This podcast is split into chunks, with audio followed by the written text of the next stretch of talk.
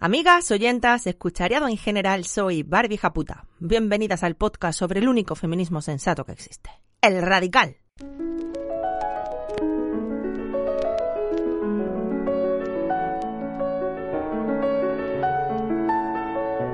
Radio Japuta, el podcast que sueña con la revolución feminista violenta.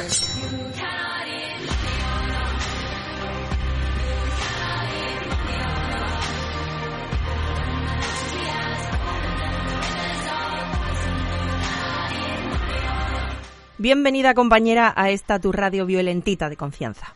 La semana pasada empezamos a hacer una encuesta en Instagram, en nuestro Instagram de Radio Japuta, para que seáis vosotras a partir de ahora las que escojáis el país que queráis para que abramos cada podcast. Colgaremos estas encuestas los martes, por cierto. Y esta primera vez habéis decidido que nos vayamos hasta Islandia. Yo creo que estabais ya un poquito agobiadas de tanta mala noticia y habéis buscado un país del que podamos hablar bien. Y es que, como muchas sabéis, Islandia tiene la fama mediática de ser el mejor país del mundo para ser mujer. Pero, ¿hasta qué punto esto es así? ¿Es Islandia, como alguna vez hemos leído en prensa, un paraíso para las mujeres? Pues ya os adelanto que igualdad no hay en ningún sitio y patriarcado en todas partes.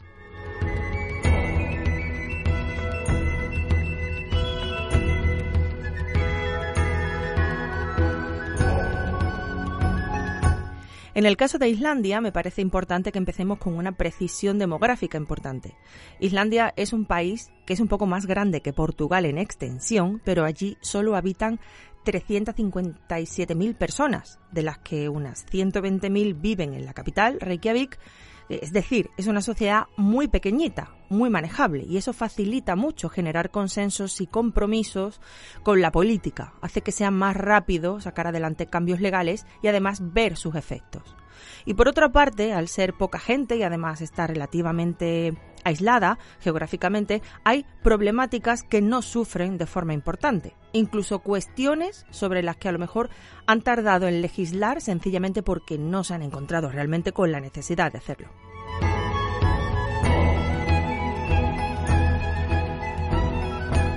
Islandia encabeza un año tras otro el índice global de brecha de género desde hace más de una década. Y esto, explotado por supuesto por los propios políticos islandeses, es lo que ha hecho que se consolide esa imagen de paraíso terrenal para las mujeres. Una imagen que las propias feministas y expertas de Islandia consideran perjudicial, además de engañoso. Perjudicial porque al final puede acabar provocando una relajación que desincentive los cambios que todavía hacen falta.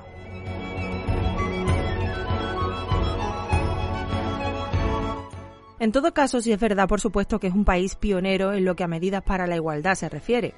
A día de hoy, las mujeres son más o menos el 40% tanto en el Parlamento como en el Gobierno, que es algo menos que España, por cierto, que ya sabéis que actualmente es el país con más ministras del mundo. Pero hay una diferencia clave, y es que en Islandia sí ha habido mujeres ocupando tanto el cargo de presidenta como el de primera ministra, y mujeres con un discurso feminista, que es al final lo determinante.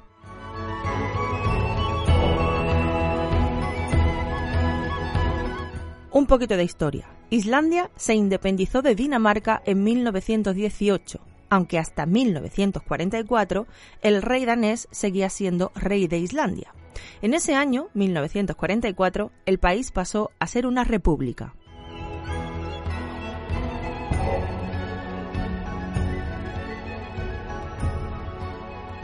En 1920 las mujeres consiguieron el derecho al voto y dos años después, en 1922, fue elegida la primera mujer para el Althing, el Parlamento islandés, formando parte además de una candidatura integrada exclusivamente por mujeres. 1922, primas. Aún así, bueno, las mujeres políticas en aquel entonces eran una rareza también allí, no nos engañemos. En los años 70 todavía eran solo alrededor del 5% en el Parlamento. Pero cuando la ONU proclamó 1975 como Año Internacional de la Mujer, se produjo un hecho que muchos conoceréis y que fue la chispa que encendió de verdad el cambio. Me refiero a la huelga general de mujeres, que paralizó el país para llamar la atención sobre la desigualdad salarial y pedir también, por ejemplo, que se pusiese en marcha una red de guarderías que les permitiese conciliar. Esa huelga tuvo efectos inmediatos en la sociedad islandesa y ha inspirado otros movimientos similares en muchos otros sitios.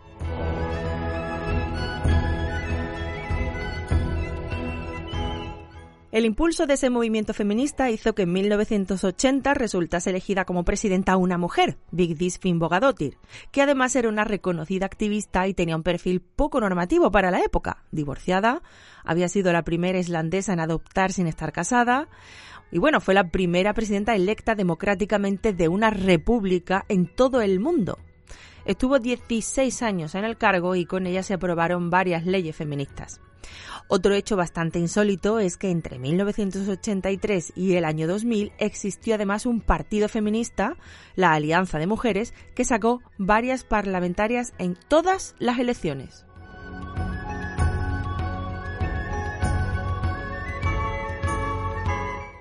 Y ya más recientemente Islandia ha tenido dos primeras ministras. Johanna Siguruardóttir, perdonad mi islandés, nombrada en 2009, que fue además la primera mujer abiertamente lesbiana en ocupar un cargo de este nivel en todo el mundo. Y luego la primera ministra actual, Katrin Jakobsdóttir, del movimiento de Izquierda Verde, que es un partido ecosocialista y ecofeminista. ¡Qué envidia!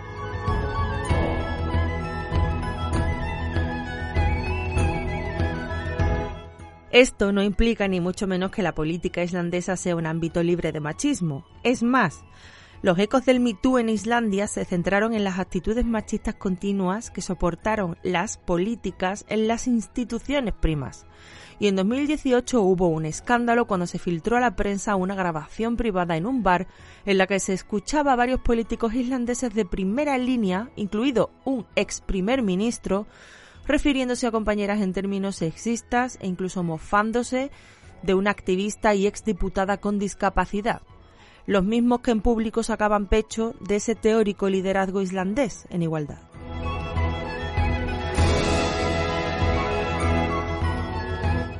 Y ya os digo que ese liderazgo femenino no se queda en la política. La jefa de policía es una mujer y hasta la Iglesia Nacional de Islandia, que es la principal del país, está encabezada por una obispa. Islandia ha sido también pionera en la exigencia por ley de paridad en los consejos de las empresas y es uno de los países con una legislación y un sistema más estricto para garantizar la igualdad salarial. Desde 2018 se audita a las compañías para comprobar que pagan lo mismo por trabajos comparables y se sanciona a las que no lo hacen. Pero con todo y con eso la brecha salarial es del 14% porque aunque las mujeres están muy integradas en el mercado laboral, el 48% de ellas tienen empleos a tiempo parcial frente al 28% de los hombres que tienen este tipo de trabajo, de jornada. O sea, que al final siguen estando ahí los efectos del patriarcado que vemos en otros países, muy ligados como siempre a la maternidad. Fijaos que Islandia equiparó hace más de 17 años los permisos de maternidad y paternidad saltándose a la torera, también te digo, el hecho de que las mujeres paren y los hombres no, pero bueno, se sigue viendo esto como igualdad, pues ni por esas. Esa brecha del 14% es aún más sangrante si pensamos que actualmente el 70% de quienes se gradúan en la universidad son mujeres.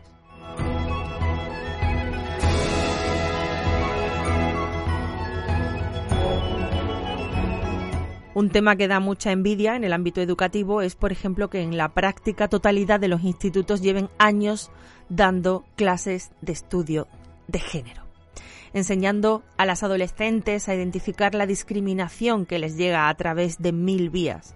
Y eso está luego promoviendo mucho debate en las familias y ayudando a cambiar las actitudes sociales.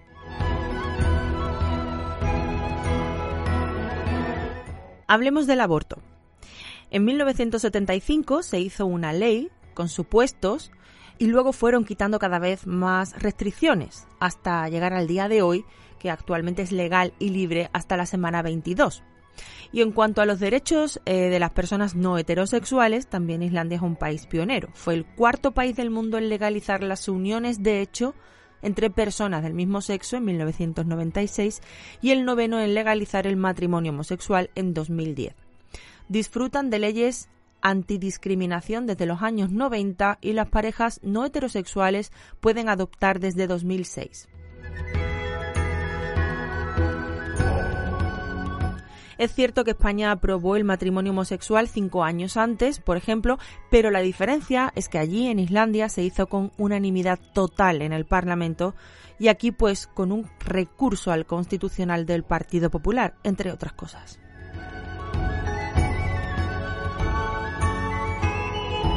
Lamentablemente del neoliberalismo no se libra Islandia tampoco y acaba de entrar en vigor una ley que permite la autodeterminación del sexo. Desde 2012 el cambio de sexo legal necesitaba previamente de un diagnóstico por parte de especialistas.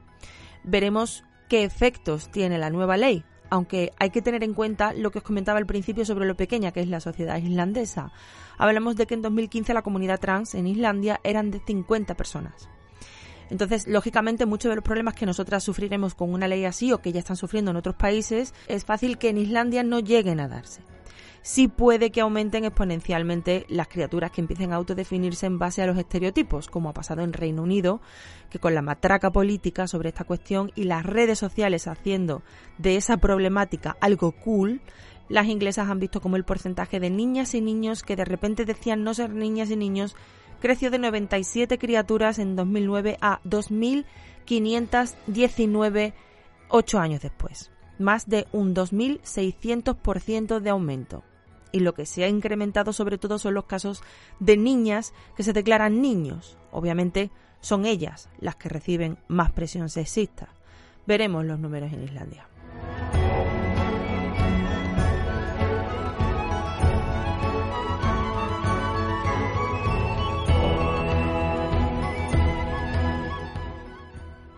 Vamos con la violencia machista en Islandia. Islandia tiene una tasa baja de feminicidios, pero aún así son una realidad que está ahí como en todas partes. De 1999 hasta 2019, es decir, en 20 años hubo 13 feminicidios. Puede parecer más baja de lo que en realidad es, porque si le pusiéramos la población de España a Islandia y extrapoláramos esa tasa, hablaríamos de que no serían 13, sino 1629. Esta correlación no se puede hacer en realidad porque uno de los contrapuntos de Islandia es precisamente su mínima población. Pero para entendernos, es una tasa baja pero no deja de ser preocupante.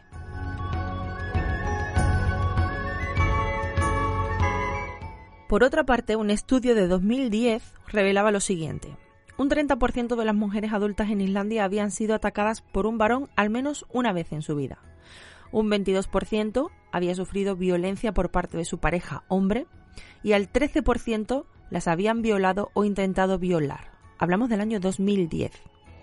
La tasa per cápita de violaciones es de hecho bastante alta. En 2018 se denunciaron a la policía 263 violaciones. Los festivales que se celebran en los meses de verano vienen siendo eventos especialmente problemáticos en cuanto a agresiones sexuales.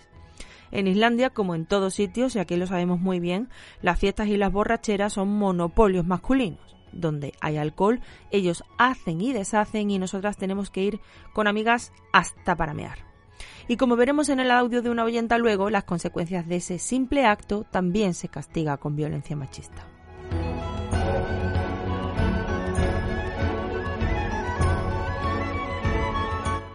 Por último está el tema de la prostitución. En 2009 se implantó el modelo nórdico, es decir, se ilegalizó la prostitución y se empezó a penalizar a los puteros y a los prosenetas. Se han prohibido también los bares de striptease, por ejemplo, y además contando con un amplio consenso social. Pero a pesar de esto, los puteros siguen encontrando formas de burlar esas normativas aprovechándose de la falta de medios de la policía para perseguirla. Pero, esto os va a encantar, han surgido organizaciones feministas, por ejemplo, una que se llama Gran Hermana, son mujeres que tratan de encontrar a puteros en las redes y luego facilitan esa información a las autoridades. Feministas reinas de la pista. La prostitución aparece como siempre muy ligada a la trata y es que aprovechando el espacio Schengen, los prosenetas llevan a allí a Islandia mujeres extranjeras, las prostituyen unos meses y antes de que sea obligatorio registrarse oficialmente en el país, las mueven a otro sitio. Por sorprendente que parezca, el Departamento de Estado de los Estados Unidos, que hace un informe en el que divide a los países en tres niveles en función de si combaten la trata de forma efectiva o no, coloca a Islandia en el nivel intermedio. Es decir, que tienen en esto un margen de mejora muy importante todavía. Y para acabar, damos un repaso a las familias monomarentales en Islandia. En 2017, según estadísticas de JSTOR, había 80.683 familias con al menos una criatura viviendo en el país. De todas ellas, el 72% tenían una pareja al frente, siendo el 28% las familias monoparentales. Si desglosamos este 28% monoparental, encontramos que solo un 3% tiene un padre al frente. Y el 25% de ese 28% son realmente familias monomarentales.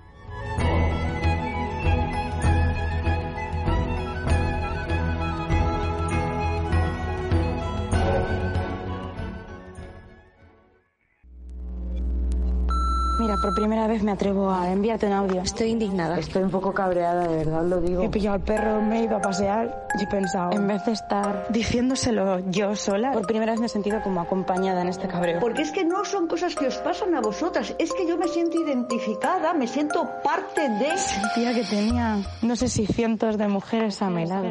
Muchas veces me salva, me da libertad. Y una perdida como la de antes, o mándame un WhatsApp, aunque menos elegante te contar. Hola Barbie, hola compañeras. Quería daros la enhorabuena por esta temporada que está siendo brutal. Me está encantando, estoy aprendiendo muchísimo. Me encanta el principio del programa, saber cómo viven las mujeres en otros países, me encanta. Y las nuevas secciones, pues que, que es un aprendizaje, es que esto no es un programa solo ya para intercambiar información y para para arroparnos unas a otras. Es que esto es un máster en feminismo, esto es, esto es la lucha. Muchísimas gracias compañera y aprovecho para pediros disculpas porque en mi afán por editar los audios para que os lleguen bien condensados y resumidos, quito siempre los piropos y las palabras bonitas que nos dedicáis, pero hoy hemos querido empezar con un poco de amorcito. Así que muchas gracias a ti y a todas siempre por eh, vuestros halagos. Vamos a seguir escuchando a la prima. Quería lanzar una pregunta a las primas. A raíz del décimo aniversario del 15M, que ha sido hace pocos días, y se han emitido reportajes recordando un poco aquel movimiento y explicando qué queda de ello. Y también hace dos semanas que habló una compañera del grupo Yemayá de Colombia explicando la situación del país y qué están haciendo ellas y cómo podemos ayudar. La verdad es que se me encendió la bombilla. ¿Qué hacéis vosotras en vuestra vida como activistas? ¿Cómo participáis vosotras?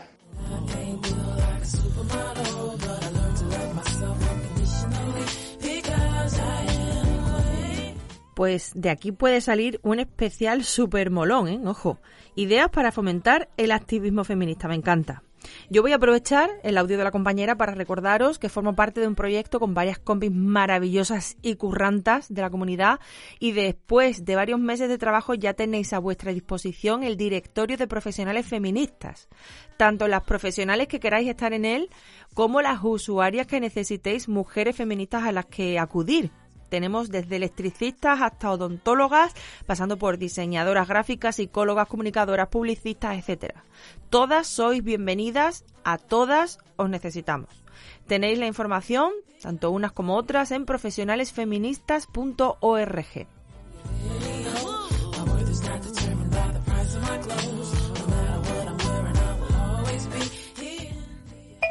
Hola Barbie, este es el buzón de los cabreos. Yo hoy estoy muy cabreada porque ayer mi hija me explicó que el lunes por la mañana yendo al instituto un coche se le paró al lado y me dijeron que subiera al coche. Por suerte no pasó nada más, pero el susto que lleva la niña en el cuerpo, que tiene 14 años, no sé cómo quitárselo, porque ahora la tengo que acompañar al instituto en coche y ella se siente fatal, se siente avergonzada, le ha costado explicármelo, no quiere que se lo diga a nadie, porque yo le he dicho voy a dar parte a la policía, tengo que avisar al instituto, tengo que avisar a tu padre que estamos separados, que lo sepan. Y ahora mi hija se siente culpable porque le ha pasado esto y luego me explica que claro, es que volviendo del instituto hay veces que los coches me pitan o me dicen cosas. Y lo dice sintiéndose culpable, una niña de 14 años. Y, y mira que, que en casa hemos hablado de todas estas cosas y hemos hablado del papel de la víctima y la sociedad y lo que hace la sociedad con las víctimas y parecía que lo tenían claro y mi hija se siente culpable porque le digan cosas. La han acojonado y ahora la tengo que acompañar al instituto y ella acaba de perder una libertad.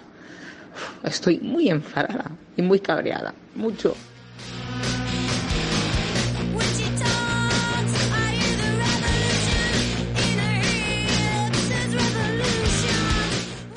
Y me suelta el padre que, bueno, es lo que les pasa, os pasa a todas, ¿no? Bueno, él se ha hecho en parte responsable, ya ha movido cielo y tierra, todos los policías que conocen los ha llamado, bueno, pero bueno, esto es lo que os pasa a todas, ya le ha pasado a ella. Joder, ¿por qué lo tenemos que normalizar? Hostia, no, no tenemos que normalizar estas actitudes, es que hasta su padre ha normalizado, esto es lo que os pasa a todas.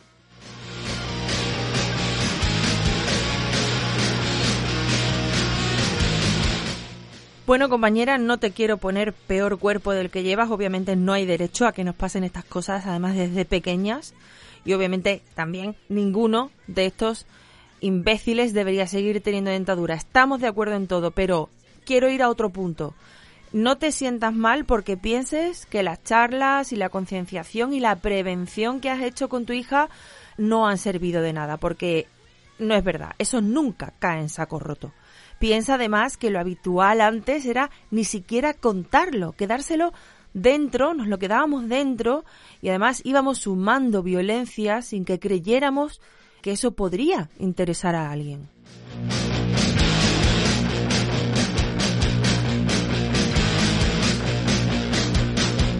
Tu trabajo, compañera, aquí es vital y tu hija sabe que tiene a su madre de su parte y una familia que la protege y le da la razón, que la entiende y no la culpa. Esos son pasos de gigante para ella, esos son pasos de gigante en la sociedad en realidad. Pero ten presente que la teoría y la práctica nunca son lo mismo y es imposible que no te afecte la primera vez que un grupo de hombres te asusta o te violenta, ni la segunda ni la quinta, pero menos la primera. En realidad, dependiendo de qué pase y cuándo y cómo, puede que incluso no nos olvidemos nunca de esa experiencia. Todas lo sabemos. Mi propuesta para todas, da igual la edad que tengamos, es aprender autodefensa. No ya porque vayamos a necesitar ponerla en práctica todos los días físicamente, pero desde luego el sentir que no somos tan vulnerables y que podríamos enfrentarnos cuerpo a cuerpo nos da una seguridad y un aplomo en el día a día que nos cambia la vida.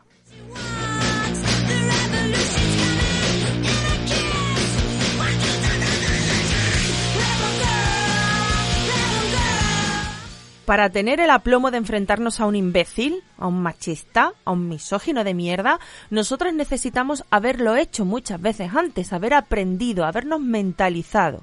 Porque nuestra vulnerabilidad es más aprendida que física. Un hombre que no sabe ninguna técnica o ningún arte marcial, que son la inmensa mayoría de los hombres, no tiene absolutamente nada que hacer con una mujer entrenada.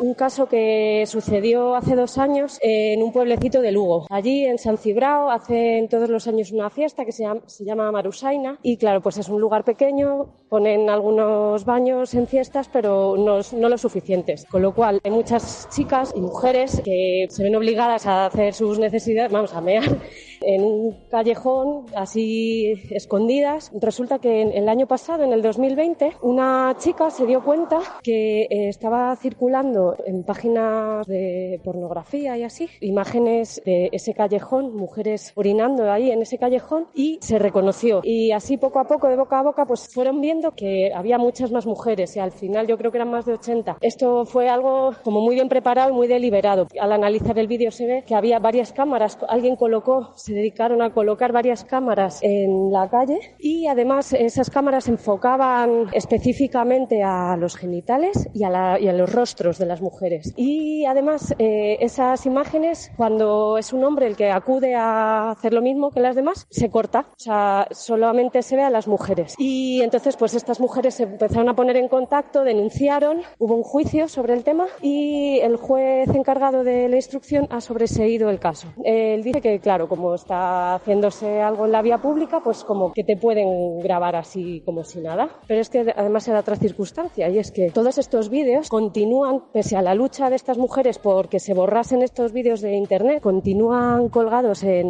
multitud de páginas de pornografía y además esto implica ya no solo que su imagen se está difundiendo sin parar, sino que hay alguien, la persona o personas que grabaron esos vídeos, se están lucrando, se siguen lucrando de, de ello descifrarte, exterminando brujas que ahuyentaban pestes enteras en la Edad Media luego eran quemadas en la hoguera. Ha sido la herramienta, la estrategia para dominarnos de poder. Ellos se este audio de la compañera viene a raíz de lo que hablábamos la semana pasada eh, sobre cómo los hombres mean en cualquier parte, ocupan el espacio como les da la gana a plena luz del día, demostrando que les han enseñado que son los reyes del mundo y de la calle.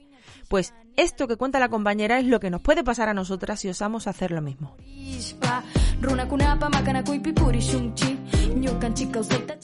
El mes pasado se concentraron cientos de personas en este pueblo, precisamente en San Cibrao, como protesta contra la decisión de este juez colaborador. Porque es lo que es, un colaborador necesario del patriarcado, un colaborador de los que pusieron esas cámaras y ahora se lucran con las imágenes de menores y mujeres.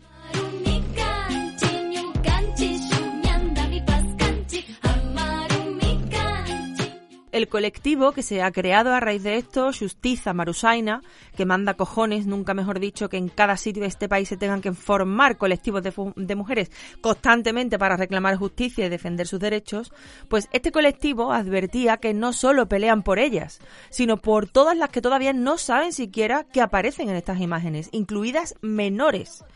Lo peor es que pedían perdón por haber orinado en la calle, que ya me parece el colmo. El ayuntamiento no pone servicio suficiente para sus fiestas. Las mujeres tienen que orinar fuera. Las graban y se lucran publicándolas en páginas porno. Pero se ven en la necesidad de disculparse por haber orinado en la calle. Compañeras, tendríais que haber meado en la sede judicial.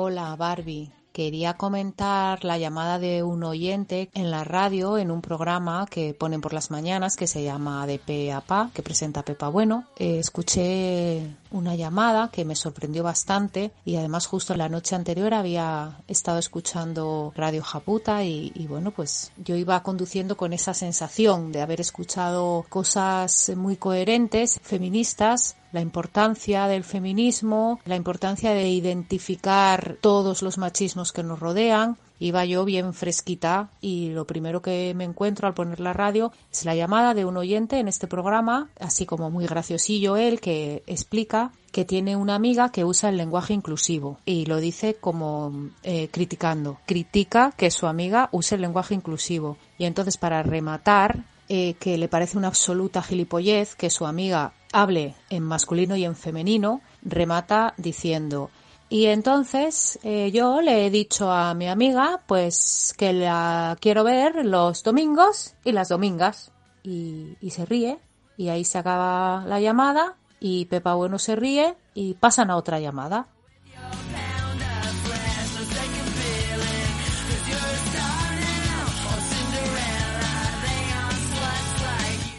Que fíjate la ocurrencia tan buena, ¿eh? Como no iban a sacarla en el programa. Por favor, sí, es graciosísimo. Domingos y domingas. Tú fíjate, ¿eh? Nunca jamás esto lo habíamos escuchado antes. 2021, amigas, ¿eh? Y pajares y excesos siguen estando de moda, es maravilloso.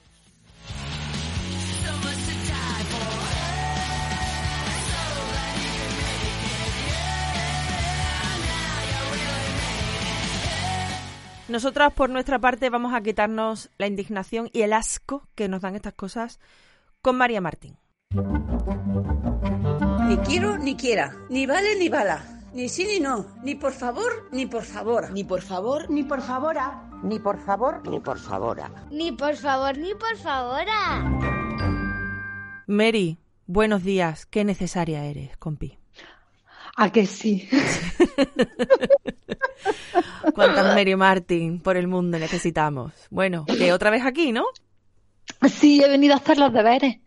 Bueno, yo no te he mandado deberes. Bueno, son los que me han dejado las primas con preguntas, dudas o Mm. sugerencias sobre la práctica del lenguaje inclusivo. Así que deberes son, aunque no me los mandes tú. Estupendo. que nunca está de más recordar eh, que el lenguaje inclusivo no es repetir vocales cual papagayo. Festivamente, festivamente de efectivamente, no de festivo, que últimamente entre señoros, posmos y posmas no nos queda mucho tiempo para fiestas. Así que vamos con las primas sin más dilación, que es una locución como controlo los palabras, ¿eh? para decir rápido, que va, como podemos comprobar, contra la economía del lenguaje, pero no le importa a nadie. Yo he ido en la televisión sin más dilatación. Pero, pero vamos, Mary, que ya nos quedó claro que la economía del lenguaje no molesta a nadie a no ser que nombres a las mujeres. Que entonces es un crimen de guerra. Como A ver si no va a ser por las palabras, sino porque nos atrevemos a hablar sin pedir permiso, prima. Hmm. A ver, que Marta nos va a poner el primer audio de hoy. Dale, Marta. Hola Barbie, hola primas, hola María, me parece que te llaman María, la, la súper simpática llamo, del lenguaje inclusivo. Oye, que no me ha quedado nada, nada claro lo de la A, la E, la O, o sea, la E sí que no tiene sentido utilizarla, pero, o sea, la pregunta, en mis escritos, ¿cuál es la mejor forma de utilizar un, un lenguaje inclusivo? Yo lo que estoy haciendo hasta ahora es poner primero A y luego la barra O, o sea, estimadas, estimados, señoras, señores. Y desde luego utilizar palabras que incluyan a ambos, vamos, que nos incluyan a todos como ciudadanía y cosas de estas. Bueno, ya me decís. Me encanta Chusa porque va, es sincera, no tiene filtros. Mira, yo no me he enterado de nada. Chusa, Chusa, un abrazo desde aquí, un abrazo. Oyenta Pues fiel. claro que sí, si no se ha enterado o no se ha enterado, es que Claramente. queremos contar mucho muy poco rato. Claro. Bueno, yo creo que hay un consejo número uno. Yo sé que sería una maravilla tener una lista de palabras que cambias por otras y tachán, Hmm. ya estás incluyendo, pero no, no va así. Yo soy feminanci, pero no maga. Y un poco bruja, confiesa. Bruja, por supuesto, la duda ofende. Y entonces, porque a veces es sencillito, Mary, pero otras hay que pararse a pensarlo. En el caso de la oyenta, si estás escribiendo la A barra O, ¿es una buena opción esta? En un texto administrativo o formal posiblemente lo sea, pero no podés hacerlo siempre así o resulta un tostón. Unas veces se podrá usar una barra en el principio del mail, por ejemplo, o en la firma si dice interesada barra interesado, pero no todo el tiempo. Pero hablando no es muy útil. Hablando hay que tener la cabeza ligerita para pensar en alternativas. Esto se entrena y luego sale solo. Y también te digo que muchas veces desdoblamos porque se nos escapa el masculino y lo arreglamos plantando el femenino de- detrás. Y canta, señores y señoras que se dedican a la política, canta mucho esto. Porque normalmente pensamos en más chirulo, que es lo que nos han enseñado. Y una vez nos ha venido la frase a la cabeza o la hemos escrito o la hemos soltado, pues queremos cambiar una palabra o dos, pero tenemos que pensar en inclusivo, si no nos sale. Claro. Entonces tenemos que aprender cómo se discrimina, cuándo pasa y por qué pasa. Y así nuestras cabecitas harán el trabajo por sí mismas. No hay una varita mágica, pero hay palabras que cuando somos mujeres las que estamos hablando se pueden evitar con facilidad porque nos excluyen siempre. Por ejemplo, nosotros y todos. Esas palabras, primero que sobran casi siempre, no añaden un sentido extra a la frase y ya están excluyendo. Por ejemplo, si tú dices, nosotros tenemos toda la intención de incluir al hablar, pues si tú dices, tenemos la intención de incluir al hablar, ya está, ese nosotros sobraba, ese todo sobraba y la frase es perfectamente inclusiva. Mira, que facilito, prima.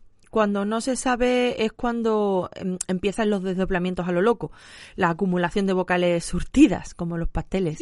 Una oyenta, Mary, tiene una duda sobre los desdoblamientos. Escucha. Me preguntaba eh, si desdoblar en algunas ocasiones sí que sería correcto. Yo considero que sí que es una opción. Por ejemplo, cuando estamos hablando de estudiantado o alumnado eh, y, y tengo que escribir tres párrafos, pues también añadir alumnas y alumnos. Sí, podemos desdoblar siempre que lo necesitemos. El peligro está en usar solo el desdoblamiento porque no sepamos hacer otra cosa o no veamos otra herramienta. Que veamos un masculino genérico y al masculino añada- añadamos el femenino cada vez, todas las veces, es lo que no deberíamos de hacer. Ese engendro que tanta gente cree que es, gracias también a la RAI y a los medios que hacen el trabajo, Sí, sí. al final la gente termina creyendo que eso es el lenguaje inclusivo, el desdoblamiento a saco, ¿no? Desdoblar todos los masculinos se refieren a cosas, personas, animales, cuando lo único que pedimos es que se nombre a las mujeres. Es que es muy fuerte. Señoros, turrancinos, raedículos, machirulados en general, no habrá que decir miembros a los brazos y miembros a las piernas. Nuestra Mary es Martín Barranco y no habrá que decirle Martina Barranca. Tranquilos. Y lo más importante, el Quijote podrá seguir teniendo a su amigo Sancho porque ya sabemos que es un señor. Alonso Quijano no tendrá que decirle amigo, amiga, amigue. Yo creo que en el fondo los pollagrises de la RAE lo saben. Saben lo que es el lenguaje inclusivo. Pero como están en contra, por cuestiones ideológicas y cuestión misógina, obviamente, siguen insistiendo en que hablar de forma inclusiva es desdoblar y malinforman siempre que pueden desde sus miles de altavoces. De la RAE piensa mal y acertarás. Cero pruebas, cero dudas. Vamos a seguir escuchando a la oyenta. La siguiente duda sería, por ejemplo, en el caso de yo en mi día a diaria, a mí me gusta utilizar el femenino. Creo que te comentaste en alguna ocasión de que eso era mayoritariamente para, para la hora de concienciar. ¿Solo femenino? Pues depende de la situación. Siempre, siempre las herramientas que utilicemos dependen del contexto, de dónde estamos, de con quién hablemos, de qué queramos conseguir. Si queremos cabrear a señoros, es una herramienta fantástica. y cuando hay mayoría de mujeres y nos dirigimos de forma personal a ellas, también. Sí, pero siempre tiene dos, inconvenientes que tenemos que valorar, no para no usarlo, ojo, que me parece fenomenal usarlo, sino para decidir cuándo lo usamos. El primer inconveniente podría ser que estamos codificadas culturalmente para interpretar lo femenino como ajeno a la totalidad de, lo humano. Entonces, puede que pensemos que nos referimos solamente a una parte. Buena parte de quienes nos escuchan entenderían, como dice la gramática de la lengua española, que se refiere solo a mujeres. ¿Queremos correr ese riesgo? Si la respuesta es sí, a usarlo. El segundo inconveniente podría ser que alimenta la idea de que esto es una especie de revancha, eso que se dice tanto, que queremos ser como machistas, pero al revés. Si decimos que no nombrar es aniquilar simbólicamente, tenemos que calibrar con mucho cuidado cuando queremos usar como herramienta el no nombrar o se nos puede volver en contra con facilidad. Así que calibramos sabiendo esos dos inconvenientes y decidimos si lo usamos o no. Pollo estoy harta de ir con cuidadín para no herir los sentimientos de los eh, señoros, prima. Date cuenta además lo que has dicho, eh, que si no nombramos el masculino, entonces ya, ya ven, ya ven que estamos aniquilando, ¿eh? Pero ellos sostienen que hacerlo con el femenino no es aniquilarnos, es simplemente pues que nos están incluyendo a nosotras. En el fondo saben que es aniquilar. Bueno, que lo saben, lo saben con toda seguridad. Yo no digo que no lo hagamos, solo que lo hagamos con conocimiento de causa y no a lo loco. A sabienda, con maldad, que diría el patriarcado. A cosa hecha, que se dice en mi pueblo, o acaso hecho, que se dice en otros sitios, para que veamos qué flexible es la lengua y cuántas oportunidades oportunidades de decir lo mismo nos da. Totalmente. Ya lo vimos con el coño, que tenemos el ciento y la madre de palabras. Que por cierto, ¿de dónde vendrá lo del ciento y la madre? Ostras, pues ni idea. Será como eso del no sé qué ni qué niño muerto que hablamos una vez, las típicas del niño muerto. ¿quién se creo que viene de un chiste. Creo que el niño no es real. Pero seguimos con el audio, que la prima se explayó aquel día, María. Y ya la última, una pregunta de qué hacer en estos casos, porque me han llegado a decir compañeras mías, futuras médicas también, que ellas prefieren que les llamen la médico porque la O tiene más prestigio. Bueno, yo estoy muy orgullosa de ser una futura médica o supranego y no sé muy bien cómo enfrentar a, estos comentarios. Qué habitual es eso, ¿no, Mary? Yo soy mujer y me siento identificada en el masculino genérico. Yo soy mujer y soy arquitecto, o médico, o ingeniero, o abogado, porque tiene más estatus. Eh, es más serio. Si me digo médica, arquitecta o ingeniera, soy menos que ellos. A mí no te hace una idea de lo que me cabrea, pero lo entiendo. Entiendo que pase, quiero decir.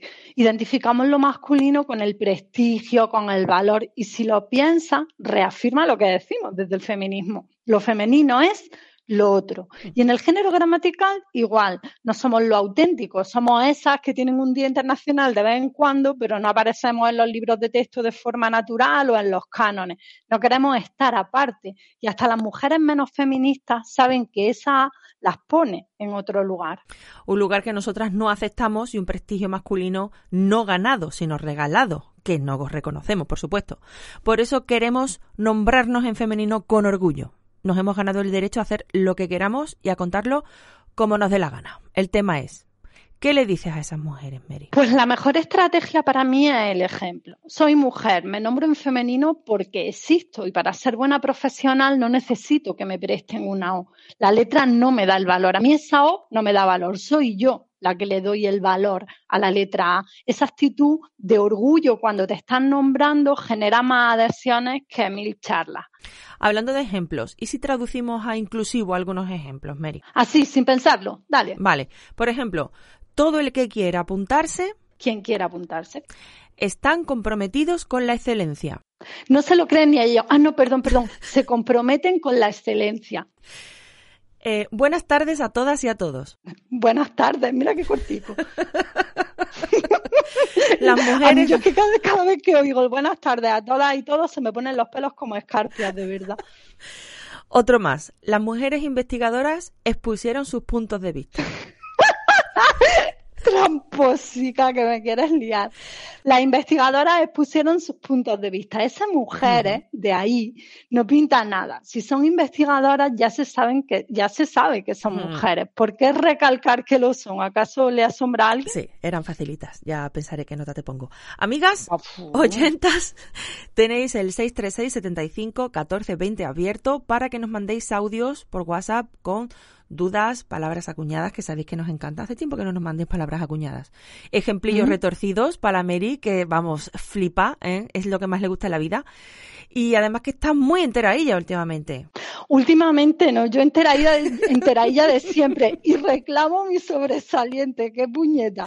Eres, eres, no tienes un, eres sobresaliente, compañera. Y te queremos mucho y eres muy necesaria. Es que me acaba de venir otra vez el audio de la Pepa Bueno. Qué necesaria eres, Mary. ¿Cuánto te quiero? Mira, hemos terminado como empezábamos. Esto es un cuento redondo. Yo también os quiero a vosotras. Hasta el mes que viene, Barbie. Hasta el mes que viene, Mary. Un besito. ¡Mua! Con vuestras voces queremos crear un refugio, un cuarto propio, un espacio donde compartir, un lugar en el que encontrarnos y sentirnos como en casa. Tenemos una nueva web, radiojaputa.com. Encontrarás todos los podcasts, artículos y recomendaciones literarias. Perfiles de maestras del feminismo y cómo matrocinar este espacio. Visita radiojaputa.com y encuentra tu cuarto propio.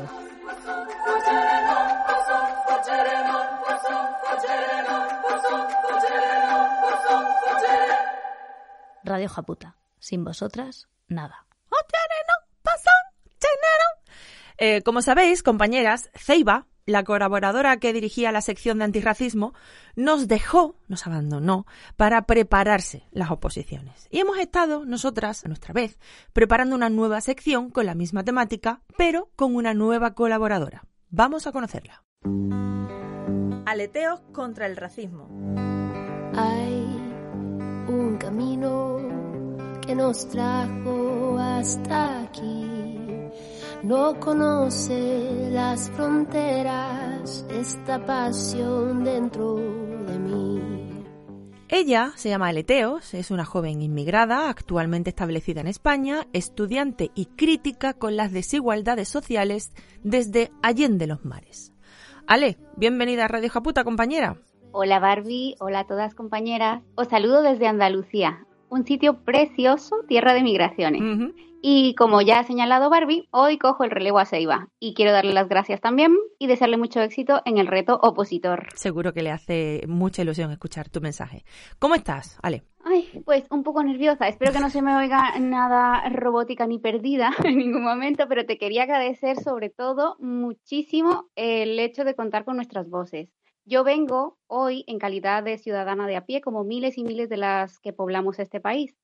Y este espacio es muy importante para nosotras. Así que asumo el reto de hablar de racismo, que nunca es fácil, y lo hago de la mano de mis compañeras de grupo de antirracismo, de la comunidad que tú creaste, y eh, en el que también está Seiba, por cierto. Sí. Desde aquí le mandamos un saludo. Así que muchísimas gracias a todas ellas por respaldarme y confiar en mí. Hombre, como para no confiar. Mm. Yo creé además la comunidad, pero sois vosotras las que las mantenéis vivitas y coleando, prima. Somos equipazo. Y bien, hechas las presentaciones, vamos allá. ¿por dónde quieres empezar? Quería comenzar aclarando y fijando conceptos. Hablaremos de racismo, claro que sí, pero me gustaría que nos dé pie alguien que sabe de lo que habla. Vamos a oír qué nos dice Angela Davis al respecto como la visita de la gran Angela Davis en España hace unos días, que ha vuelto a recordarnos que el feminismo será antirracista o no será. Cuando digo feminismo abolicionista me refiero a abolir el racismo, el capitalismo. Un feminismo que reconozca el peso de la historia y la necesidad de abolir las estructuras que son responsables del racismo y la misoginia. ¡Qué recuerdos! Esto es del podcast número 17, primas ha llovido mucho desde entonces. Fíjate que, que, Angela Davis ahora ya no es abolicionista de muchas cosas, ni de la prostitución, ni del género. Pero bueno, cosas veré de esa amiga Leteos. Así es, pues sí, qué, qué recuerdos. Pero bueno, en cuanto a racismo, sin embargo, Davis no ha cambiado su posicionamiento y sigue siendo abolicionista. Así que me gustaría aprovechar su experiencia en este sentido y preguntarle, ay, ¿cómo lo haríamos? No sé, ¿tú tienes su contacto? no. Mira, no, tampoco creo que me cogiera. Bueno, pues mira, eh, como no lo tenemos, ¿vale? Y no nos va a hacer falta, yo creo, vamos a recorrer un camino que es bien conocido por todas y es que para la transformación social necesitamos de una herramienta revolucionaria que es la educación. Qué importante es para absolutamente todo y qué poquito se invierte en ella, Ale. De hecho, este podcast está mayormente orientado a analizar y denunciar la educación patriarcal que recibimos. Ahí le has dado, efectivamente. Y es que de verdad son tantos los aprendizajes que absorbemos desde edades tempranas que hemos de hacer mucha pedagogía para poder reparar el daño hecho ya y, bueno, recorrido durante toda la vida para desaprender y yo qué sé, encaminarnos un poquito más hacia una sociedad más igualitaria y feliz. ¿Qué hmm. te parece? Bucólico. Pues nada, mi nombre tiene mucho que ver con eso, con sacudirnos como aves cuando se acicalan y así despojarnos de la pedagogía racista. Así que estáis invitadas a todas, todas, todas a recorrer con nosotros este camino. Si algo tenemos claro las feministas es que conceptualizar bien es politizar bien. Celia Moros mediante. Efectivamente. Pues venga, vamos a hablar de tres conceptos que nos competen en la sección. Primera pregunta.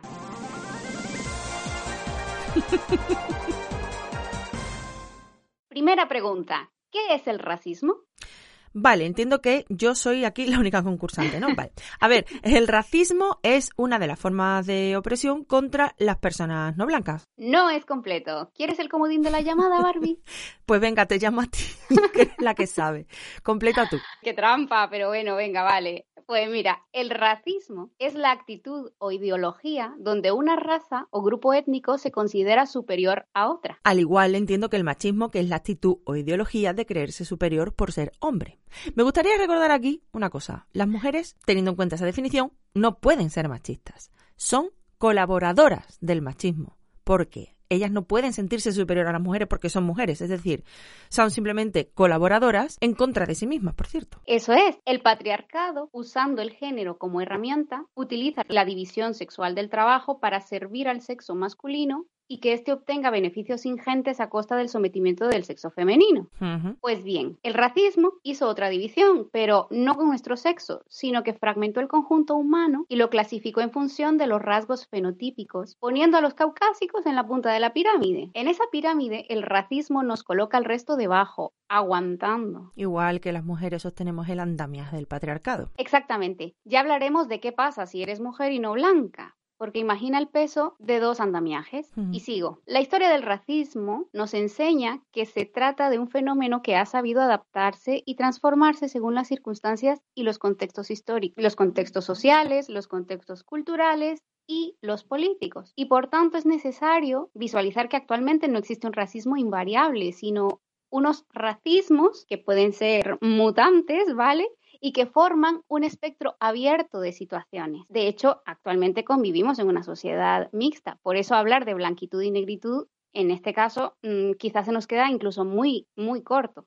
Así que tenemos que tener claro una cosa, que la humanidad es solo una. La raza y su concepción es un invento utilizado estratégicamente para dividirnos y a ese elemento diferenciador se le atribuyen estereotipos a conveniencia. ¿No suena de algo, verdad? Más que eso, no sabemos hasta la letra. y tanto que es así. Pues nada, en el género es igual. salvo que en el caso de la raza, la opresión se aplica a mujeres y a hombres. Eso es. Bien, siguiente pregunta.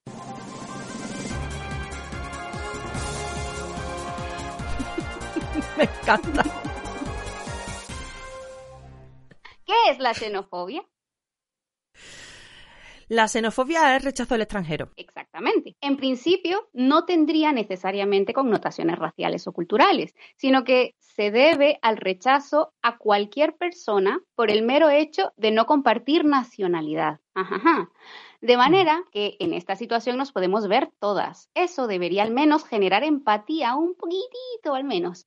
Pero como sabes, no siempre es así. No, que se lo digan a Vox y a sus Voxtantes y a todo el que sí, bueno, piensa bueno, que... bueno, bueno, bueno, no me, no menciones aquí ahora mismo a esa gente, por favor, vamos a mantenernos libres. Siguiente pregunta.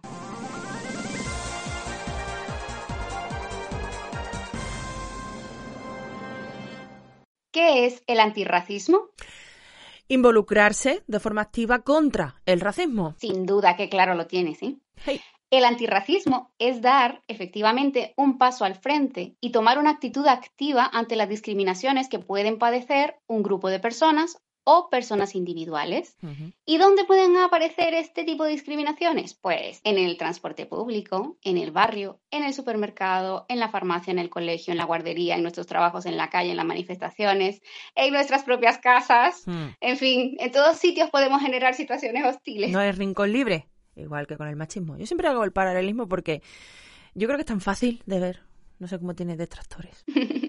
Efectivamente, no hay rincón libre porque de la misma forma no somos conscientes. De hecho, yo misma y muchas de mis compañeras tardamos un buen tiempo en darnos cuenta de que estamos siendo violentadas por nuestra diferencia, unas comillas muy grandes.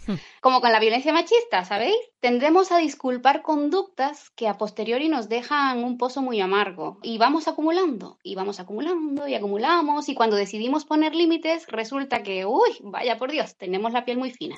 Sois muy exageradas, histéricas, que veis racismo en todo, ¿no? sí, sí, como mínimo es así. Por ejemplo, si como yo naces en un contexto de país heterogéneo, mestizo y excolonia, o colonizado por el capitalismo, crecerás con la idea horrible de que un color de piel determinado te hace superior a los demás, que hablar un idioma que no es el hegemónico es digno de burla y estigma, que la pobreza es un rasgo característico de determinados pueblos, que los hábitos alimenticios son subdesarrollados porque la manera de producirlos es respetuosa con el suelo.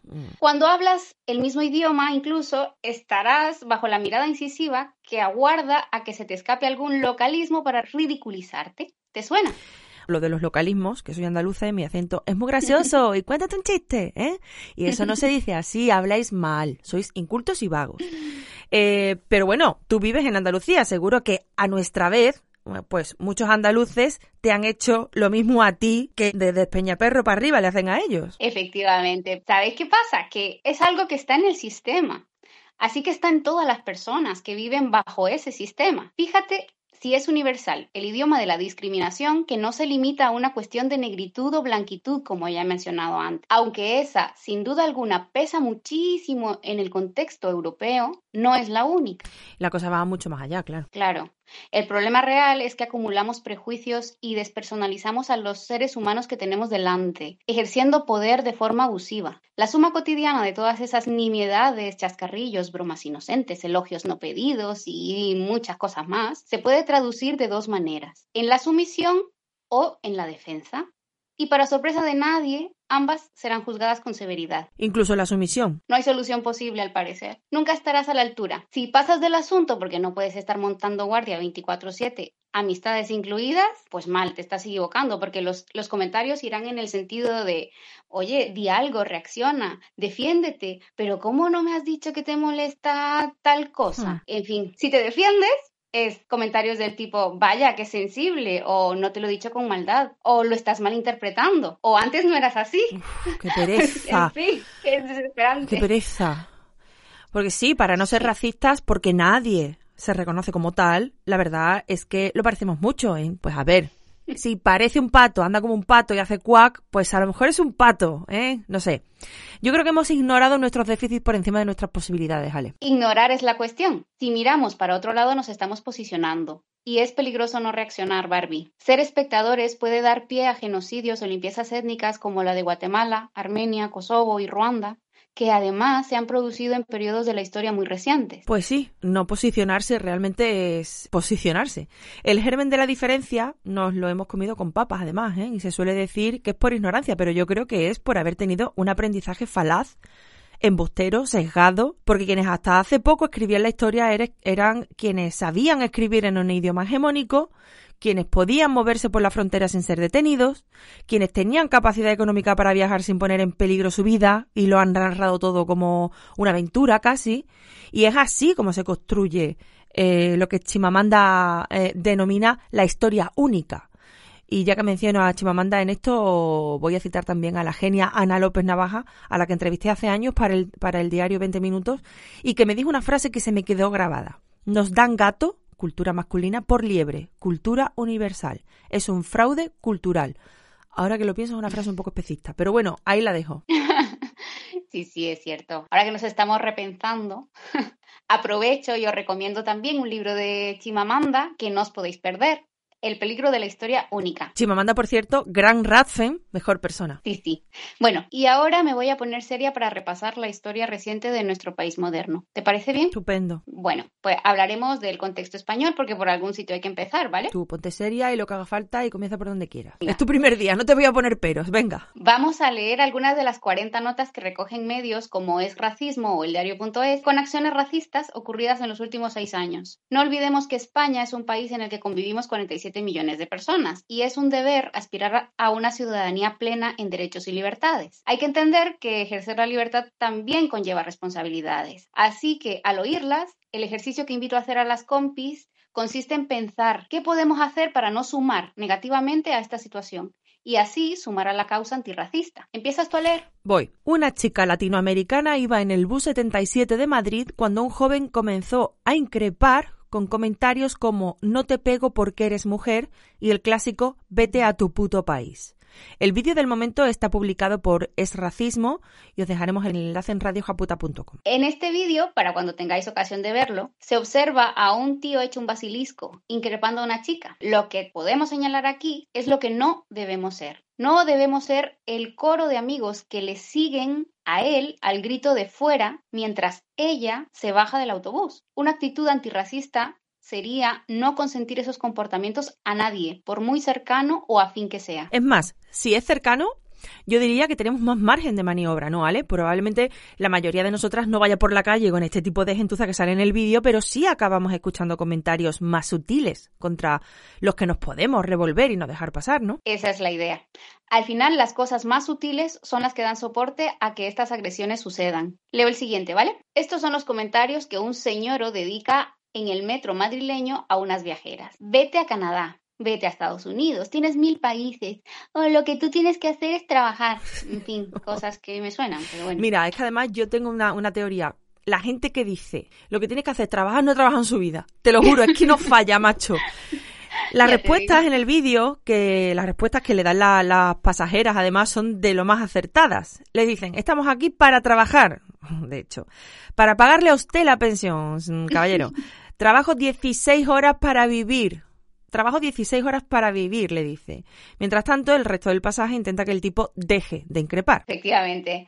Aquí el punto antirracista se lo lleva el hombre que hay allí en el vagón que no le sigue el juego al energúmeno este y le niega la complicidad que busca. A lo que él responde, estáis españoles contra españoles. Ay, Dios santo, de verdad. No, señor, o no. Esto no es el club del pasaporte, es tener sensatez y empatía para no ser un trozo de carne boca chancla como usted. Muy bien. El siguiente seguro que muchas lo recordarán y también es de 2018. Bueno, y si no lo recuerdan, pues no pasa nada, que aquí lo va a leer la compi. Yo leo. Una niña de no más de siete años viajaba en el metro con su madre cuando una señora se dirigió a ella, sí, a la niña, para decirle que no tenía derecho a sentarse porque el metro lo pagan los españoles. Por suerte en el vídeo se ve como una chica le corta el rollo pero rápido a la mujer, ¿eh? Ay, con este me vengo muy arriba y abajo, es como un tobogán de emociones. Sí. Aquí Mm. cabría el antirracista reina de la pista. No te puedes ni imaginar lo que lloré con esto, Barbie. Esta imagen, esta escena, es una mierda tan cotidiana y te sientes tan indefensa que yo a veces vomito después de situaciones similares. Joder. Y es muy jodido. Así que, compañera, que le corta el rollo a la racista de turno. Si eres oyenta del podcast, todo mi amor para ti. Eres barrera del fascismo y la aliada que necesitamos. Antirracista reina de la pista, si nos estás escuchando, mándanos un audio. Te queremos. queremos ser tu amiga. En la siguiente también hay un menor en escena y no sabéis cómo marcan estas situaciones primas. Os leo. La policía expulsa a una viajera y a su hijo menor del autobús a pesar de disponer de billete. Jennifer, una mujer ecuatoguineana, volvía de Camarena con su hijo de cuatro añitos. Tenía billete de ida y vuelta, pero al volver el autobús estaba lleno. Se ofreció a ir incluso de pie, pero le dijeron que se bajara. Llamaron a los agentes de la policía y por el camino, en un forcejeo, le quitaron al niño. Y también hay un vídeo de esta barbaridad. Dan por hecho que ella es la equivocada y que su actitud de resistencia justifica la intervención agresiva de la policía. Había comprado un billete de ida y vuelta y la empresa aseguraba un asiento sí o sí si tú tienes tu billete. A la vuelta no hay asiento, pero ella es la criminalizada. Eh, se la presupone, pues eso, ¿no? Eh, todo, todo lo malo, cuando en realidad es la empresa la que lo está haciendo mal. Pues hasta el punto de que le arrebatan a la criatura para chantajearla para que para forzarla a bajar. Es espectacular. Totalmente horrible. Una escena que me asquea infinitamente porque las huellas emocionales que deja en niños y adultos esto es mm, lo que tenemos que erradicar. Hmm. Y efectivamente aquí entra en escena la porofobia, ser criminalizada además por ser pobre. Compañeras, sin conciencia de clase tampoco avanzamos. El uso de la interseccionalidad como herramienta para llegar al fondo de la cuestión es vital, siempre. En otra sección hablaremos de la interseccionalidad, por cierto, si os apetece. De Sandito, una sección solo para profundizar en la interseccionalidad. Pues apuntado queda. Bueno, pues nada, hoy me marcho ya porque me entra ira y no tengo el cuerpo para más estímulo negativo, que estoy de exámenes prima. Antes de irme, eso sí, y ante la escalada convulsa de violencia a nivel mundial, en el grupo de antirracismo hemos querido traer a la gran pacifista radical Gloria Fuertes, Mm. maestra donde las haya, para que nos ayude a reflexionar. Nuevo pacifismo de Gloria Fuerte. Disparen al disparador, destruyan al destruidor. En cambio, amen al amador, sigan al amador, persigan al disparador. Disparen el disparador de la mente para liberar el inocente. Curen al odiador. Si no acepta tu ternura, dispara tu corazón. Mandato de la naturaleza, que la crueldad no siga destruyendo la belleza. Las bombas no tienen ojos. Las bombas no tienen ojos y caen en la guardería. Los niños y las niñas no tienen susto. Tienen muerte, mil heridas. Las bombas no tienen ojos. Caen infestando la vida.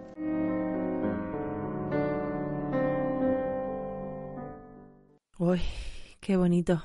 Gloria Fuerte es que es una grande, necesaria para la vida en general y para el feminismo en particular. Una eh, enorme, me encanta. Sí, es maravillosa.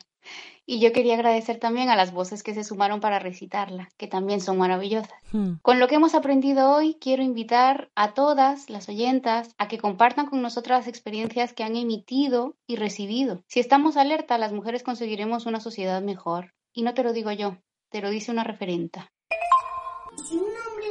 Trata mal, ¿sabes lo que hacemos? Tenemos que defenderlo, contárselo todo, que no nos hagan nada y que no nos toquen si no queremos. Y si un hombre nos intenta maltratar, hacer cosas malas, pues le decimos que no. Tenemos que vivir la vida y ser como queramos y ser amables. Pero si un hombre nos trata mal, ahí ya no somos amables. Y si alguien nos trata mal, tenemos que, que ponernos enfadadas y serias. Las mujeres podemos acabar con las cosas.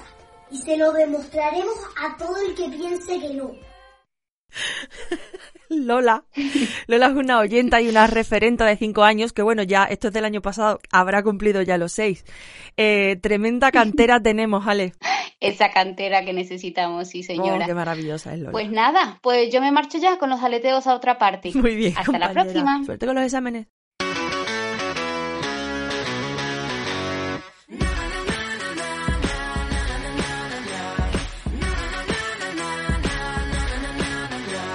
Hola Barbie, agradeceros la energía que me metéis, me llenáis el corazón me hacéis la sonrisa mucho más grande y iba conduciendo, pero me sentía que no iba sola, sino que iba con todas vosotras. Por fin me he hecho patrocinadora de Radio Japuta y estoy muy feliz. Me habéis hecho reír muchísimo, que me dais la vida. Muchísimas gracias por todo el trabajo que estás haciendo y decirte que en muchos aspectos y en muchos momentos de mi vida este programa ha sido una especie de salvavidas. Te descubrí hace una semana y media y no puedo parar.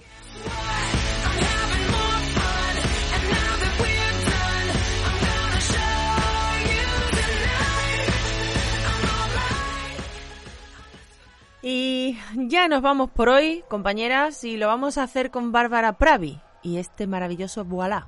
Os dejaré en radiojaputa.com su actuación en Eurovisión porque de verdad, primas, que eso es lo mejor que le ha pasado a ese concurso en los últimos 20 años. A vos amours, a vos amis, parlez-leur de cette fille aux yeux noirs et de son rêve fou. Que je veux, c'est écrire des histoires qui arrivent jusqu'à vous.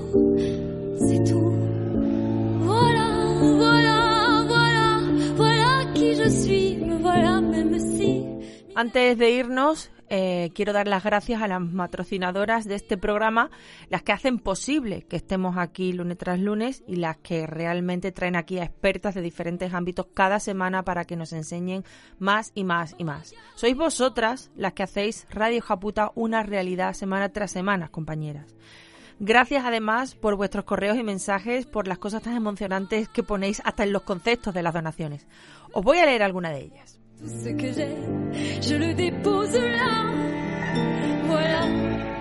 Por las que no pueden patrocinar, pero os necesitan cada lunes.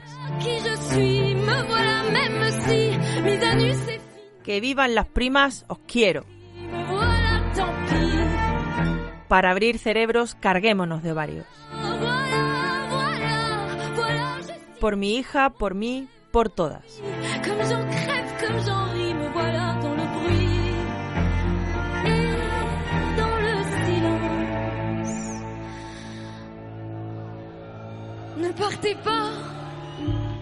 Mil gracias de verdad por sostener este bote salvavidas a la deriva feminista. Mais faire sans vous, je sais pas comment. Aimez-moi comme on aime un ami qui s'en va pour toujours. Je veux qu'on m'aime parce que moi je sais pas bien aimer mais qu'on